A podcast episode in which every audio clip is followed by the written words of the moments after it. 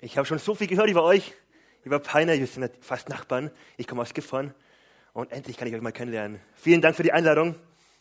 Und wir sind auch gerade so ähnlich dabei wie ihr. Also ihr habt seit einem Jahr schon einen zweiten Gottesdienst. Wir sind dabei, jetzt so in der heißen Phase zu testen, schaffen wir es auch, einen zweiten Gottesdienst zu starten. Und das ist unser großes Ziel. Ihr seid uns dabei Vorbilder. Deswegen bin ich hier und kann auch von euch lernen. Ist echt cool, echt stark hier zu sein. David, ein Mann mit Emotionen. Emotionen. Dein Ernst? Geht hier um Emotionen? Ähm, bevor ich die Männer hier abhänge, ich habe euch ein Bild mitgenommen. Es gibt auch Männer, die echt Emotionen haben können, oder? Emotion ist nicht nur ein weibliches Thema, Emotion ist auch, ist auch echt ein männliches Thema. Ich habe, als ich Jesus kennengelernt habe vor einigen Jahren, ich war richtig begeistert davon. Ich habe mir gedacht, wow, ist das dein Ernst, Gott? Das ist alles für mich. Ich kann mit dir leben. Ich kann so viel, ich habe ein Leben mit Qualität. Ich habe ein Leben mit Zukunft. Ich habe ein Leben, wo ich weiß, es wird nicht in zehn Jahren oder 50 Jahren, werden die Mauern wieder einfallen und das ist mein Lebenswerk. Ich habe ein Leben, ich darf für dich leben und es wird in Ewigkeit einen Unterschied machen. Mein Leben kann Sinn ergeben. Mein Leben mit dir, mein Gott.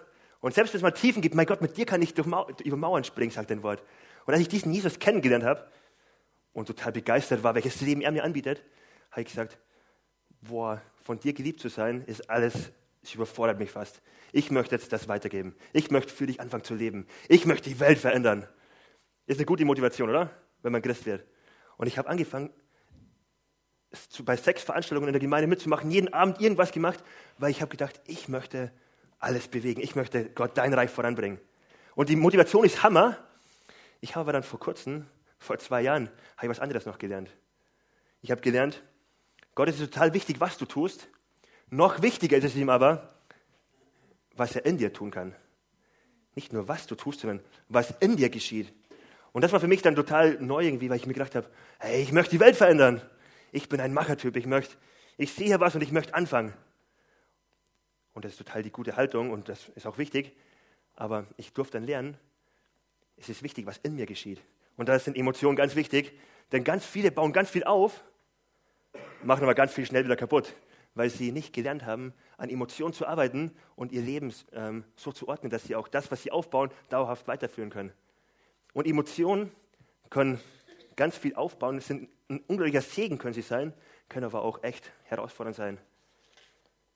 Dallas Willard hat gemeint, Gefühle sind gute Diener, aber sie sind schreckliche Meister.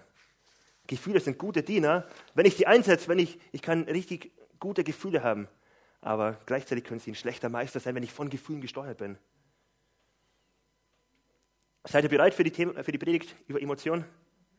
Okay, ich habe nämlich ein gutes Bild gefunden, wie man das vergleichen kann. Und zwar haben ganz viele, ähm, also ich fliege schon gerne, ich bin noch nicht so oft geflogen, aber ich fliege total gerne mit dem Flugzeug. Und es gibt eine Grundangst, die ganz viele haben, wenn sie fliegen die Wahnsinnsvorstellung, was wäre, wenn in diesem Flugzeug ein Flugzeugpassagier sitzt, der ein Terrorist ist. Was wäre, wenn dieses Flugzeug gekapert wird? Wenn jemand aufsteht, vorne zum Piloten irgendwie durchgelangt, eine Pistole hat oder eine Waffe und ihn zwingt, den Platz freizumachen. Ihn fesselt, ihn knebelt und womöglich das Steuer übernimmt und das Flugzeug irgendwo hinbringt, wo nie geplant war, dass das Flugzeug hinkommen soll das Flugzeug irgendwo kaputt macht mit den Passagieren oder irgendwo dagegen fliegt oder was auch immer passiert. Spätestens seit dem 9.11. haben ganz viele eine Grundangst. Was wäre, wenn das passieren würde? Das wäre ein Horrorszenario. Aber es passiert ganz oft, ganz vielen von uns, dass wir entführt werden. Dass wir entführt werden wie ein Flugzeug, dass in uns jemand uns kappert, Piraterie nennt man das, und uns irgendwo hinbringt, wo wir nie hätten hinwollen.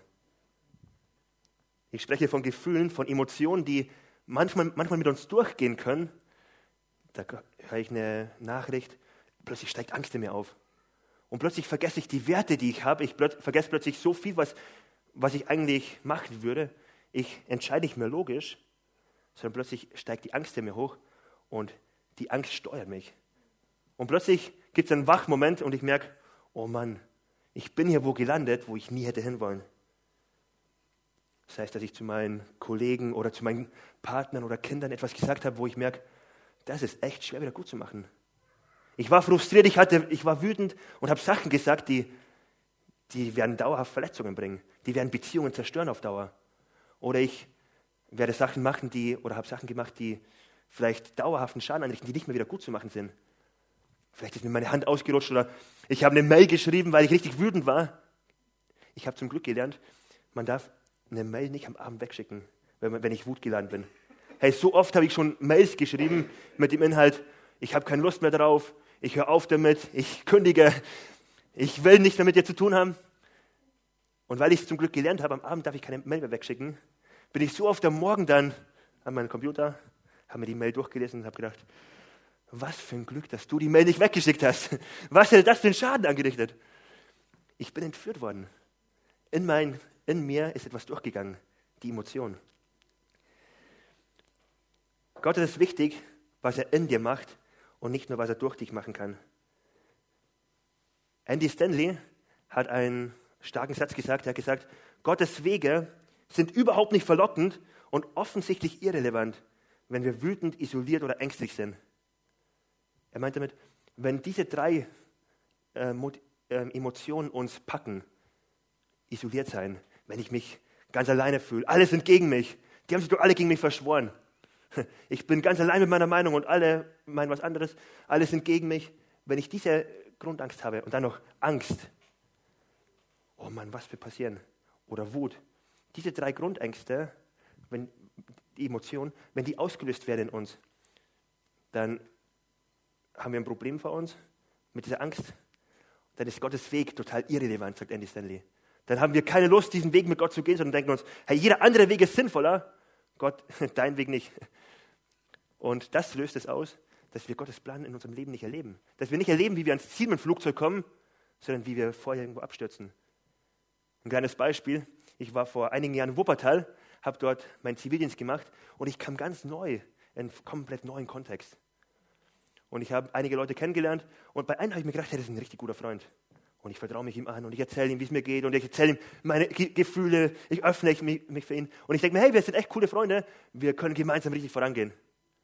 Bis ich dann nach einigen Monaten entdeckt habe, ja, war vielleicht ein Freund für mich, aber ich nicht von ihm. Der redet richtig schlecht von mir. Der hat Sachen erzählt über mich, die stimmen einfach nicht.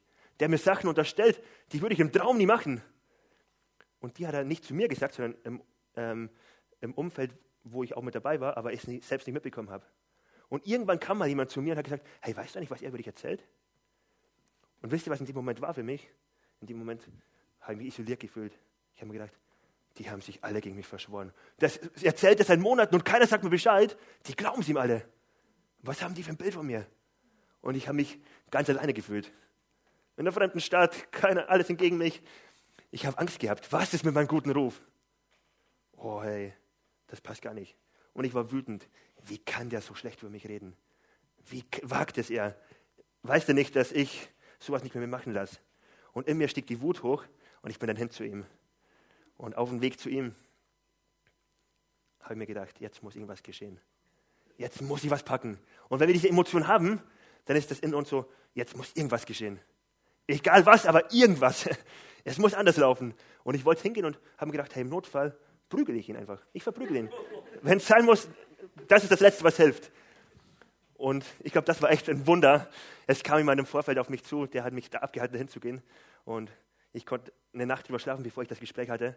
Und es war schwieriger als gedacht, aber ich habe ihn nicht verprügelt. Und das kann aber geschehen, wenn Emotionen mit uns durchgehen. Das kann passieren, wenn ein Terrorist uns kapert und wir wohin kommen, wo wir gar nicht hin wollen. Hey, ich bin so dankbar, dass mir das nicht passiert ist in dem Moment. Aber David, um den es heute geht, dem ist das sehr wohl passiert. Und wir wollen heute uns eine Person anschauen, die ein absoluter Held ist in der Bibel. David ist so ein richtiges Vorbild für ganz viele. In der Bibel heißt es, ein Mann nach dem Herzen Gottes. Wir können so viel von ihm lernen, aber heute wollen wir uns mal angucken, wie er einen richtig krassen Fehler gemacht hat. Und wollen angucken, wie wir davon lernen können. Er hat zwei starke Fehler gemacht. Der eine Fehler, den kennen wir bestimmt ganz viele, der war schon lange König, aber Mitte 50 und den hat er mit Bathseba gemacht. Das war eine Frau, die hat Ehebruch begangen, hat dann noch einen Mord gemacht. Das ist ein unglaublich großer Fehler. Das ist der bekannte Fehler. Den Fehler, den wir uns heute angucken wollen, den hat er als junger Mann gemacht.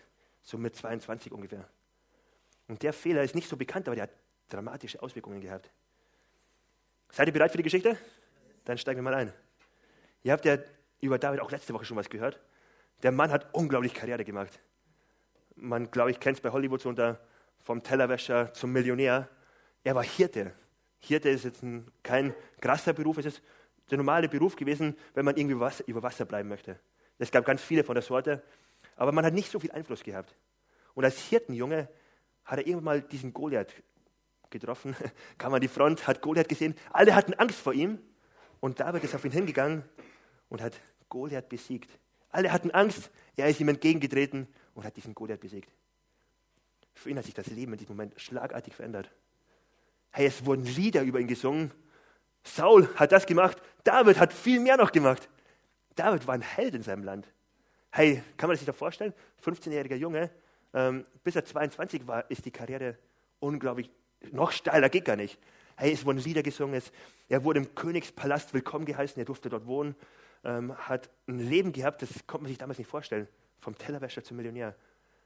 Er hat sogar Kontakt gehabt mit der Prinzessin, Michelle. Er hat so gut Kontakt gehabt, er hat sich, sogar, hat sich verliebt in sie, hat sie geheiratet, wurde der, hat die Frau vor, oder die Tochter vom König geheiratet. Was er für einen Namen plötzlich hatte im Land, das war unglaublich. Er war ein guter Freund von Jonathan, von dem Prinzen, und er war im Volk richtig beliebt. Er hat echt Macht gehabt. Er hat, wurde über die, ähm, über die Leibgarde des Königs wurde gesetzt als Chef. Er hat richtig Einfluss gehabt. Und das mit 22. Unglaublich, oder? Der Mann hat es echt geschafft. Und jetzt hat er, er aber das Problem gehabt, er wurde zu einflussreich. Er wurde zu erfolgreich. Leute haben ihn zu sehr geliebt, haben ihn richtig gefeiert. Und plötzlich ist König Saul da und denkt sich, hey, ich bin König. Leute, singt mal die Lieder zu mir und nicht zu ihm. Und er hat Angst gehabt. Was wird mit der Königsdynastie passieren? Hey, ich bin König. Ich habe einen Sohn, der heißt Jonathan und er soll König werden. Was macht dieser David? Und er hat das Potenzial in David erkannt und hat gesagt, David ist echt eine Konkurrenz. Und er hat angefangen, gegen David zu arbeiten. Er hat angefangen, ihm Mission zu geben, wo er hofft, hoffentlich stirbt David jetzt. Aber David ist zurückgekommen, hat gewonnen und wurde noch mehr gefeiert. Also es hat überhaupt nicht funktioniert. Und dann hat er einmal gesagt, jetzt will ich David gefangen nehmen. Er soll gefangen genommen werden und dann getötet werden. Und Michal, seine Tochter, hat das gehört und hat David gewarnt und im letzten Moment noch aus dem Fenster rausgelassen und David konnte fliehen. Und Saul denkt sich, Verrat in der eigenen Familie. Er ist isoliert. Er denkt sich, boah, hey, was ist los hier? Alles sind gegen mich. Und dann geht es noch weiter, dass er ein Festmahl gibt. Alle Leute sind eingeladen, die wichtig sind. Das ist ein Privileg, dabei zu sein. Und David ist nicht anwesend. Er wäre eingeladen, aber er kommt nicht, weil er Angst hat vor Saul, weil er nicht kommen will. Und dann gibt es diesen Moment am Tisch, wo Saul Jonathan fragt, wo ist David? Und er merkt plötzlich, Jonathan steckt mit David unter einer Decke. Jonathan weiß Bescheid. Er hat David entschuldigt. Der weiß Bescheid von all dem. Und Jonathan hat David gewarnt. Und plötzlich fühlt er sich noch mehr isoliert. Und in Saul steigt eine Wut hoch über diesen David. In ihm steigt eine Angst hoch über diesen David. Hey, der ist echt eine Konkurrenz. Und eine Isolation. Und jetzt hören wir, was rauskommt, wenn, das, wenn diese Emotionen jemanden packen. Dann heißt es in 1 Samuel 20, Vers 30, Saul packte den Zorn, der Zorn über Jonathan. Du Sohn einer verdorbenen Mutter. Das war die Aussage, lass uns das mal vorstellen, am Essenstisch mit der ganzen Familie. Ich hoffe, die Frau war nicht anwesend. Glaubst du etwa, ich weiß nicht, dass du zu dem Sohn Isai hältst, der, und dein, der dir und deiner Mutter, die dich geboren hat, zur Schande? Das ist kein Paradebeispiel für eine gute Ehe. Und dann geht es weiter. Denn solange der Sohn Isais lebt auf Erden, wirst du und auch dein Königtum niemals bestehen. So sende nun hin und lass ihm ihn herholen zu mir, denn David ist ein Kind des Todes. Saul hatte Angst um seine Königsdynastie und diese Emotionen haben ihn dorthin gebracht so etwas zu sagen. Total peinlich, wahrscheinlich an den Essenstisch. Aber in der Aussage, David muss sterben. Und was macht Jonathan? Jonathan läuft zu David und warnt David. Und jetzt müsst ihr euch vorstellen, dieser David, für den die Karriere so steil aufwärts gegangen ist, er hört plötzlich, der König will dich töten. Deine Karriere ist vorbei. Und für ihn ging es steiler bergab, als es zuerst bergauf gegangen ist. Und er hat Angst um sein Leben gehabt. Und plötzlich sind die drei Emotionen wieder bei David da. Er muss seine Familie, er muss seine Freunde verlassen, er muss sein Land verlassen. Er hat Angst vor Saul Und er ist richtig wütend. Warum wütend? Er hat nichts falsch gemacht. Gott, warum lässt du das zu? Ich bin doch, ich bin doch ein guter Christ. Ich gehe jeden Sonntag in die Gemeinde, hier in Peine, in der MGE, ich fühle mich wohl. Hey, ich bin immer dabei. Wieso lässt du das zu? Hey, David hat nichts falsch gemacht bis zu diesem Zeitpunkt. Und diese Emotionen, die gehen mit ihm durch. Und das Flugzeug wird entführt bei ihm. Und in der Sache, die jetzt David gleich machen wird, werden wir uns vielleicht, werden viele, viele sich vielleicht denken gleich, ach David, wieso machst du das? David, denk doch bitte einmal nach. Warum macht er es? Sein Flugzeug wurde entführt. Von außen ist es oft so einfach zu sagen, hey, mach mal anders. Aber wenn man in der Situation drin ist, wenn man so spürt, boah, die Emotionen gehen durch, ist es oft richtig schwer. Und das erlebt David hier. Und dann heißt es, David floh zum Priester Ahimelech nach Nob. Ahimelech war so der, der hohe Priester, die höchste Instanz, der, ähm, die höchste geistliche Instanz der damaligen Zeit. Und damals gab es noch keinen Tempel, sondern es gab so eine Stiftshütte, ein heiliges Zelt. Und er ist von einem Ort zum nächsten gewandert. Und jetzt waren sie gerade in Nob und dort flieht David hin. Und David war ja bekannt im Land. Er war normal nicht alleine unterwegs. Deswegen kommt ihm der Priester entgegen und fragt, warum kommst du alleine, ohne Begleiter? David antwortet, der König hat mir einen streng geheimen Auftrag gegeben. Er hat mir eingeschärft, dass kein Mensch auch nur das Geringste davon erfahren darf. Der König hat mir einen streng geheimen Auftrag gegeben. Der König hat ihn ermorden wollen. David flieht. David hat gelogen. Und diese Lüge wird eine krasse Auswirkung haben. Und das Krasse ist, diese Lüge passt gar nicht zu David, oder? Hey, David ist ein Mann nach dem Herzen Gottes. Ein ganz frommer Jude. Ich bin mir 100% sicher, er hat die zehn Gebote auswendig gekonnt. Das hätte ich dir jetzt auch sagen können. Viele von uns wahrscheinlich nicht, aber du sollst nicht lügen, kennt jeder von uns, oder? Hey, David konnte es, der konnte es hundertprozentig. Sein Wert war, ich will nicht lügen. Sein Wert war, hey, ich liebe diesen Gott. Ich will ihm nachfolgen, so wie viele von uns auch. Ich will alles für ihn geben. Ich will seine Regeln einhalten. Ich weiß, was er sagt, ist gut für mich. Deswegen will ich nicht lügen.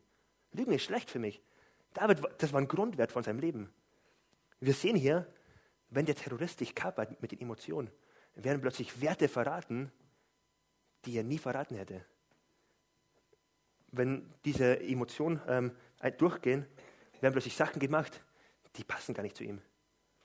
Und er hat wahrscheinlich entschuldigt, so, ja, wenn du meine Situation kennen würdest, hey, dann ist doch klar. Hey, in meiner Situation ist okay. Eigentlich ist es falsch, natürlich, aber in meiner Situation, kennt ihr das? Und ich musste an die VW-Ingenieure denken mit der Abgasaffäre. Wieso machen die das? Wieso betrügen die die Werte? Wieso machen die alles so zurecht, damit am Ende ein falsches Ergebnis rauskommt? Machen die es, weil sie es nicht wissen? Überhaupt nicht. Es ist keine Sache des Wissens, es ist eine Herzensfrage. Hey, das ist vielleicht ein Vorstand, der sagt, hey, wir müssen diese Werte einhalten, koste es, was es wolle. Und dann ist man vor der Frage, will ich jetzt die Karriere machen? Und aus Angst, ich kann meine Karriere nicht machen, ich kann nicht so steil gehen, ich kann nicht meine Familie ernähren, was auch immer, wird dann plötzlich ein Weg gegangen, der von Angst geleitet ist, wo am Ende ein richtig großer Schaden angerichtet wird. Im VW-Skandal ist ein finanzieller Schaden und Schaden des Rufes. Bei David war es ein viel größerer Schaden, den werden wir gleich dazu kommen. David hat den Priester angelogen und diese Lüge hat eine richtig große Konsequenz. Dann sagt er weiter im nächsten Vers, darum habe ich meine Leute an einen bestimmten Ort geschickt und bin alleine hierher gekommen. David hat gesagt, hey, es ist echt wichtig, ich habe einen richtig wichtigen Auftrag. Er hat es auch ganz wichtig gemacht. Guck mal, meine Leute sind hier irgendwo versteckt, aber ich bin jetzt hier. Komm, lass uns das, ähm, gib mir alles, was ich brauche. Gib mir Brot, gib mir ein Schwert, gib mir das. Und dann ziehe ich weiter. David hat auf ganz wichtig gemacht, aber eigentlich hat er nur gelogen. Diese Lüge hat er Himelech ähm, das Leben gekostet und seiner ganzen Familie. Später ist rausgekommen, dieser Priester hat David unterstützt, den Saul ähm, verfolgt und alle, die ihn, ihn, ihn unterstützen, werden ermordet. Und so hat David gelogen und diese Lüge hat einer ganzen Familie das Leben gekostet. Das ist richtig hart für David, weil es ist kein Fehler, den er selbst wieder gut machen kann. Ist ein Fehler, der nicht wieder gut zu machen ist. Und dann heißt es weiter, David ähm, kam an bei Ahimelech und David fragt, hast du ein Speer oder ein Schwert für mich? Der Auftrag des Königs ist so dringend, dass ich in der Eile nicht einmal mein Schwert und die Waffen mitnehmen konnte. Hm, Ahimelech muss ich was denken. Du kommst hier an, du bist alleine, du bist der Held Israels, hast nichts zu essen dabei, hast nicht mal dein Schwert dabei. Was ist das für eine Mission? Irgendwie eigenartig. Aber David zieht das Ding durch und er lügt ihn einfach an. Und dann antwortet Ahimelech, ja, das Schwert des Philisters Goliath habe ich, den du im Eichental getötet hast. Dieses Schwert ist noch hier. Und jetzt für alle Bibelkenner, David hat ja Goliath ermordet. Und dieses Schwert von David hat, nachdem David Goliath ermordet hat, hat David genommen, hat dieses Schwert als Zeichen, nicht ich habe den Kampf gewonnen, sondern Gott hat gewonnen, hat es zum hohen Priester gegeben und dann wurde es in der Stiftshütte verwahrt. Das war ein Zeichen dafür, Gott hat uns gerettet. Gott hat das Volk Israel gerettet. Gott hat durch David ein Wunder gemacht. Das Schwert ist das Symbol für diese Aussage. Und dann verlangt David nach einem Schwert oder nach einer Waffe und das ist das Einzige, was vorhanden ist. Und David nimmt dieses Schwert in die Hand. Dieses Schwert ist der Grund dafür, dass David der Held ist, der er ist. Dass er diesen guten Ruf hat, dass er so krass unterwegs ist. Alles, was ihn ausmacht, hat er diesem Schwert auch zu verdanken. Und David nimmt dieses Schwert in die Hand. Was denkt ihr, welche Emotionen da in ihn vorgekommen sind? Ich glaube, dass er so an das eine gedacht hat, dass er Goliath entgegengerufen hat. Du trittst mir mit Schwert und Speer entgegen, ich aber komme im Namen des Herrn des Allmächtigen, den du heute verhöhnt hast. Heute wird der Herr dich besiegen. Ich glaube, dass David so richtig daran gedacht hat, wie er diesem Goliath entgegengetreten ist. Und jetzt? Denkt David überhaupt nicht mehr dran, sondern dieser Held, dieser David, nimmt dieses Schwert in die Hand und läuft weg damit. Was ist mit diesem David passiert? Der gesagt hat, egal wer mir entgegensteht, mein Gott ist mit mir. Egal, Goliath, wie groß und stark du bist, mein Gott wird dich heute ähm, besiegen. Dieser David wurde fremdgesteuert von Emotionen und diese Emotionen haben es geschafft, ihn in eine Richtung zu leiten, dass er alles vergessen hat, was Gott ihm zugesprochen hat. Dass er alles vergessen hat, was Gottes gute Plan, guter Plan über sein Leben war. Dass er alles vergessen hat, was Gott über sein Leben gesagt hat und was Gott, ja, was Gott ihm verheißen hat. Er hat alles vergessen, was er mit Gott erlebt hat. So schnell passiert es für uns, dass wir vergessen, was Gott für, unseren, für uns geplant hat. Dass wir unseren Tunnelblick einschalten und sagen, hier ist das Problem und nur noch das Problem ist vor unseren Augen und alles andere schalten wir ab und vergessen es. David ist genau das passiert. Und David läuft weg mit einem Schwert in der Hand, das eigentlich sagt, ein 15-jähriger Junge hat diesen Goliath besiegt. Mit diesem Schwert läuft David weg. Und es ist nicht nur so, dass er wegläuft, er ist sogar so verpeilt in dem Moment. Er läuft nach, er verlässt Israel, läuft zu den Philistern und kommt in die Stadt Gad. Alle Bibelwisser wissen jetzt, Goliath kam aus Gad. Was macht er mit dem Schwert bei den Feinden in dieser Stadt? Und er wird dann eingesperrt vom König, ähm, kann sich dann noch irgendwie befreien, indem er sich geisteskrank stellt und ganz komische Sachen macht.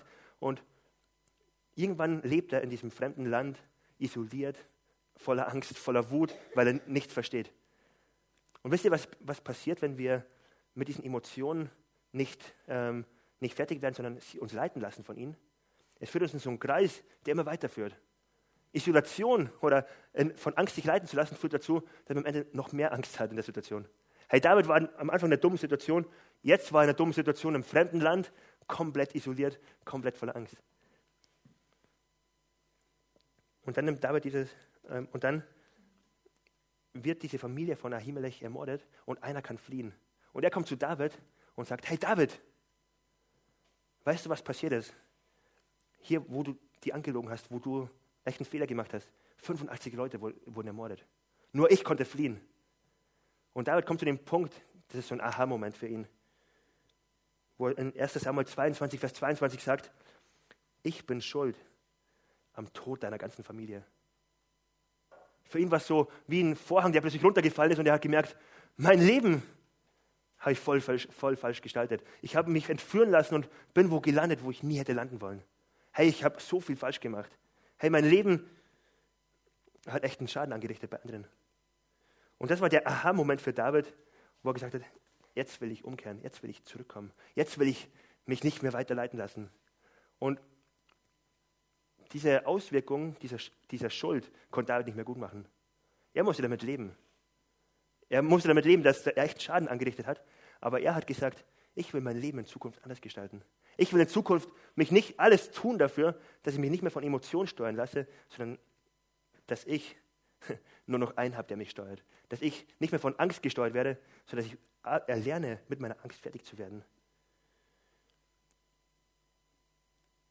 David hat dann die ganze Psalme geschrieben und die Psalme sind eigentlich eine Reflexion darauf, wie er mit seinen Emotionen, ähm, seine Emotionen ausgearbeitet hat. David hat die Psalme geschrieben und hat in, in Psalm 9, Vers 10 hat er dann geschrieben, in einer auch schwierigen Situation, wo er auch richtig Druck hatte, schreibt er, also eine ähnliche Situation wie auch gerade eben. Und dann schreibt er, den Unterdrückten gewährt der Herr seinen, seinen Schutz. In Zeiten der Not ist er für sie eine Burg in sicherer Höhe. Auf dich, Herr, werden alle vertrauen, die dich und deinen Namen kennen. Denn wer deine Nähe sucht, den lässt du nicht alleine. David hat gesagt, ich möchte mein Leben jetzt so einrichten, so stark auf Gott ausrichten. Und wenn ich eine Not habe, wenn ich Probleme habe, wenn ich merke Ängste und Wut und Isolation steigen mir hoch, ich habe eine Burg. Meine Burg ist Jesus. Meine Burg ist mein Gott, bei dem ich mich sicher bergen kann. Die Burg hat damals ausgedrückt, hey, wenn ich da reingehe, kann draußen Feind, können Feinde stehen ohne Ende. Egal wer gegen die Burg anrennt, in dieser Burg bin ich in, bin ich in Sicherheit.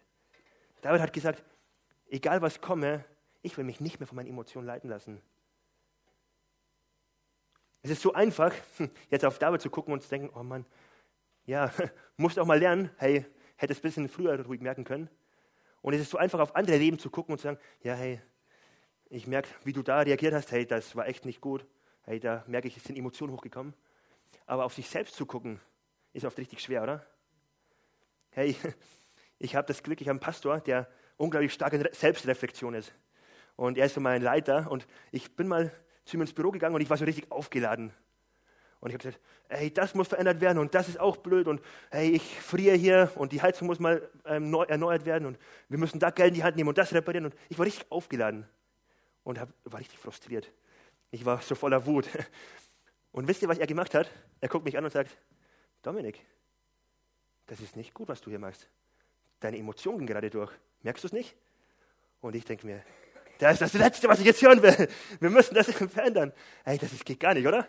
Hey, aber was ich sagen will ist, in anderen es festzustellen, ist so einfach, oder? Aber auf sich selbst zu gucken, ist oft richtig schwer. Da brauchst du auch Leute, die außen rum stehen und die uns da weiterhelfen. David hat gesagt, ich habe einen Zufluchtsort. Hey, ich will bei diesem Gott sein. Was ist deine typische Reaktion, wenn du merkst, Emotion steigt hoch? Könntest du vielleicht dann auf deinen Zettel aufschreiben? Was ist deine typische Reaktion? Den einen gibt es vielleicht, der sagt, hey, ich schalte alles ab, ich ziehe mich zurück, ich breche Kontakte ab, ich schreibe eine Mail und breche alles ab. Der andere sagt, ich explodiere richtig. Und in meinem Umkreis wächst kein Gras mehr, alle Leute werden verletzt. Wenn du richtig mutig bist und jemand hier hast, heute in der Gemeinde, im Gottesdienst, der vielleicht eng mit dir befreundet ist, der dich richtig gut kennt, frag ihn doch mal, hey, wo hast du mich erlebt, wo Emotionen in meinem Leben durchgegangen sind? Wo hast du mich erlebt? Wen verletze ich dabei? Welche Entscheidungen treffe ich, die welche Auswirkungen haben auf andere?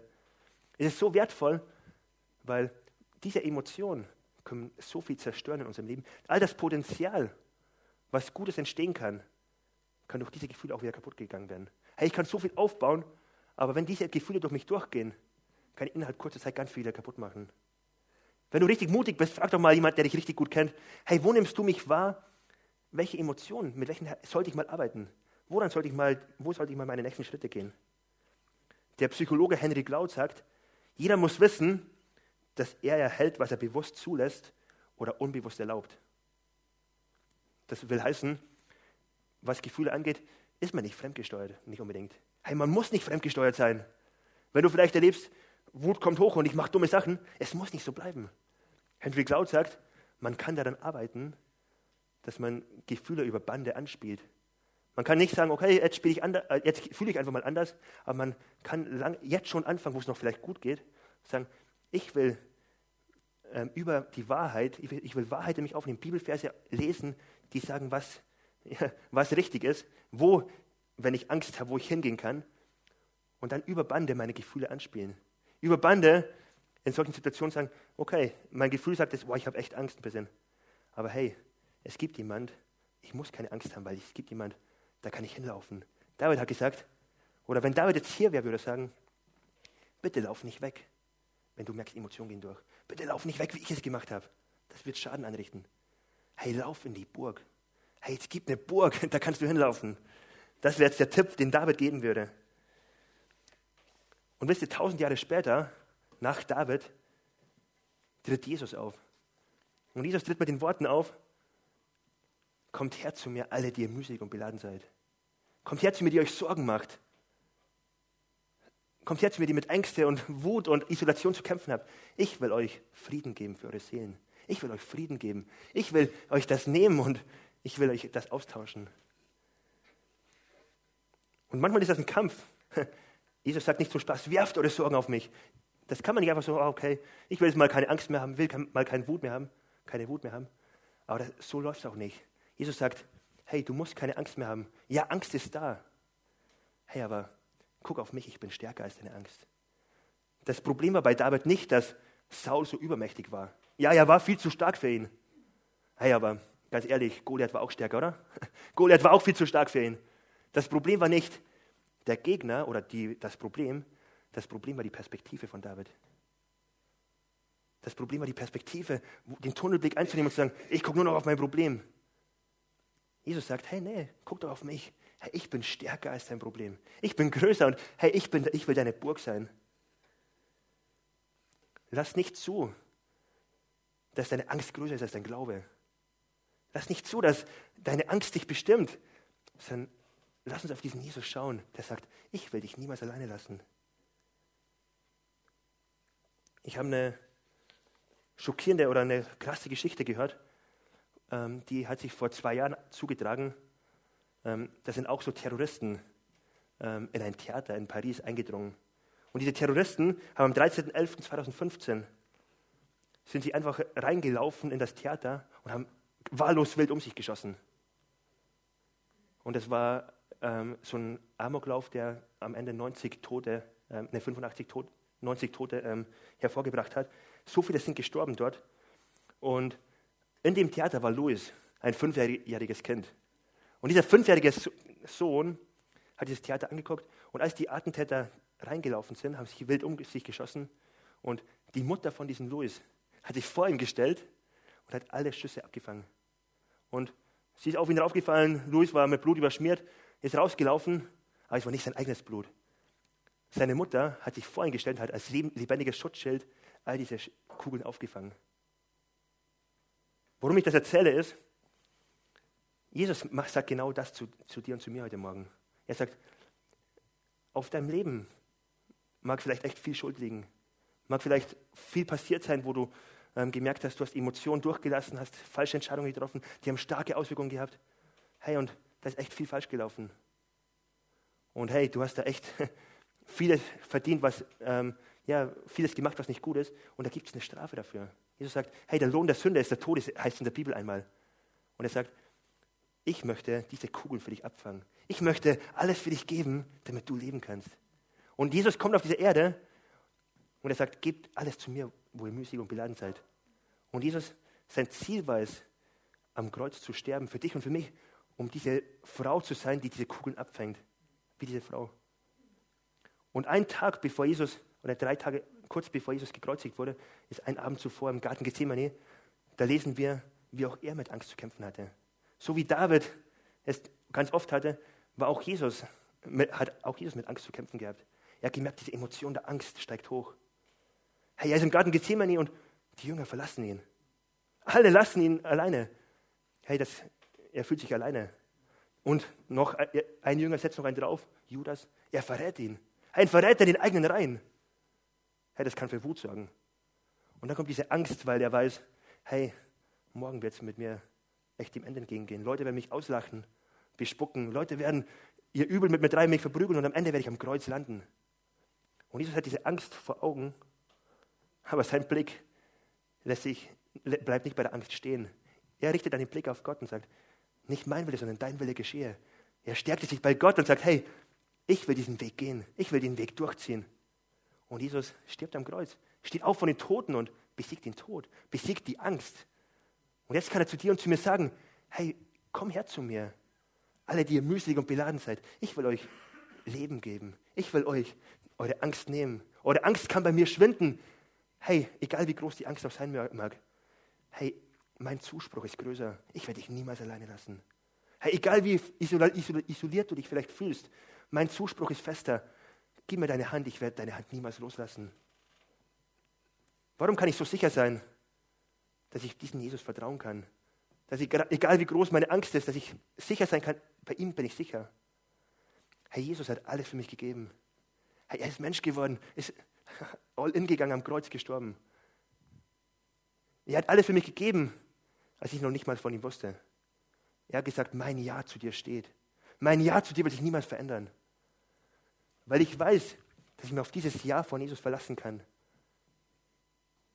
habe ich die Entscheidung getroffen, ich möchte, egal wie Emotionen hochsteigen, meine Antwort soll wie David sein. Wie David dann später in seinem Leben. Ich möchte nicht wie David weglaufen am Anfang. Ich möchte wie David am Ende sagen, der Herr ist mein Schutz und mein Heil. Er ist meine Schutzburg. Bei ihm komme ich sicher ans Ziel. Das ist die Einladung, die Jesus heute Morgen jeden von uns geben möchte. Lass uns doch mal gemeinsam die Augen schließen. Und ich möchte eine Minute der Reflexion geben, wo jeder nachdenken kann, was mache ich, wenn diese Emotionen hochsteigen?